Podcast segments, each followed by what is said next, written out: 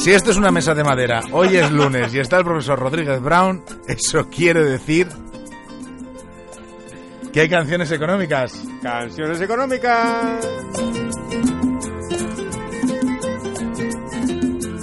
Bueno, pues con su con su maldad habitual, Pedro Pablo ya hizo hizo el spoiler en Twitter, hizo, no, el spoiler, no. hizo el spoiler. Yo no he hablado de ningún sí, tema, ni canción, sí, ni género sí. musical. Véase que lo ha reventado. Solo dije que retrocedíamos unos cuantos años, años, años, años en el tiempo. Pues retrocedemos, retrocedemos mucho. Mira lo que retrocedemos. Mira, mira, mira, mira.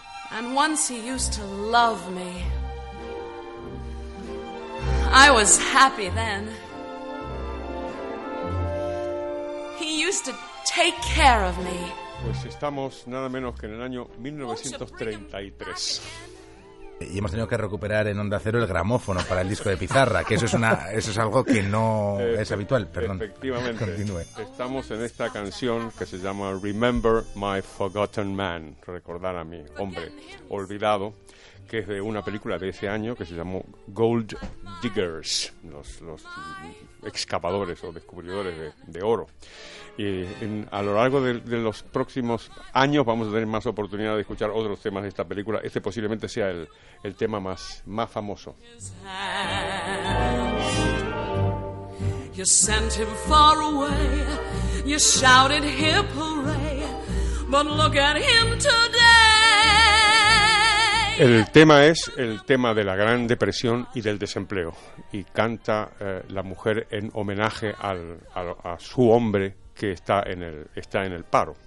La- lo, curioso de esta, esta canción es muy, es muy emocionante e invita a, a prestar atención precisamente a las personas más débiles, a las más golpeadas por la, por la crisis económica que entonces fue verdaderamente terrible, como bien sabemos, pero en fin, ah, después hubo, hubo, hubo otras crisis y desde luego la actual ha sido también muy, muy tremenda. Pero me, me gusta esta idea de pensar en la persona concreta, es decir, la mujer lo que canta es ese, ese es mi hombre, the forgotten man, hay que cuidarlo, ¿no? Y lo curioso es la, la doble interpretación que se puede dar sobre esto. La expresión fue muy popular porque la usó Roosevelt, Franklin Roosevelt la usó en el año 1932 en una de sus famosas eh, conferencias que daba por la radio. En el 7 de abril de 1932 utilizó esta, esta expresión y la utilizó en un sentido intervencionista, obviamente, como era Roosevelt, y, y lo utilizó para hacer propaganda, que era lo que él hacía, de que era muy bueno el gasto público para evitar eh, que se produjeran situaciones como la de este Forgotten Man. Lo interesante es que la frase, la frase no era, no era suya.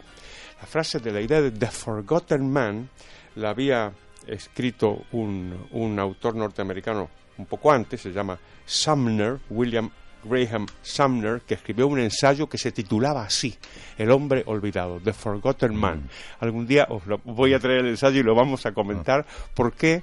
Porque la frase que da, la, la- la- la frase tiene un sentido exactamente opuesto al que le daba Roosevelt.